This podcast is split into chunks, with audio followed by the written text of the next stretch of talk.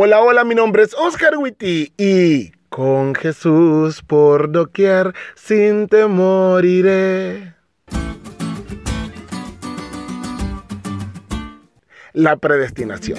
Un tema que ha sido difícil de explicar para los teólogos y difícil de entender para nosotros los de a pie.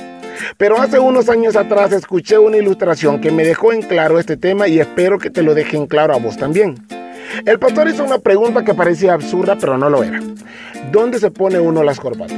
Obviamente la gente dijo que en el cuello, casi diciéndole que por favor dejara de hacer preguntas ridículas y se pusiera a explicar el tema. Él prosiguió preguntando si podía ponerse su corbata como cinto. La gente dijo que no, pero él se quitó su corbata del cuello y se la puso de cinto. Y dijo, sí puedo usar mi corbata de cinto. Esta corbata fue predestinada para que yo la usara en el cuello, pero si la corbata es usada como cinto, aunque no está cumpliendo su predestinación, es posible que termine allí. Dios nos predestinó a todos para salvación, o como dice el versículo de hoy, para ser transformados según la imagen de su Hijo. Si no termino allí y termino perdido, no es prerrogativa de Dios, sino mía. El capítulo 8 y 9 de Romanos nos explican algo muy interesante. Hay dos tipos de elecciones de Dios. La primera es la de la salvación.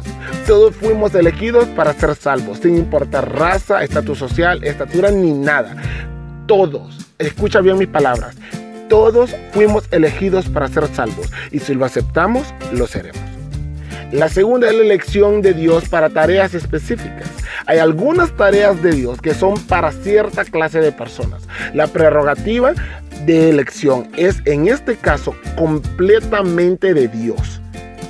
Pero tu disposición, tus experiencias y tu humildad te hacen elegible o no para ciertas tareas si algo puedo agregar a todo esto es que sí espero que Dios me elija para una de sus tareas específicas, porque tal como diría el himno, a cualquiera parte sin temor iré.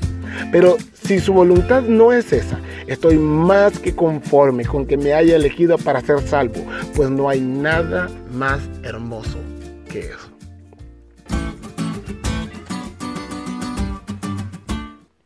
¿Te diste cuenta lo cool que estuvo la lección? No te olvides de leerla y compartir este podcast con todos tus amigos. Es todo por hoy, pero mañana tendremos otra oportunidad de estudiar juntos.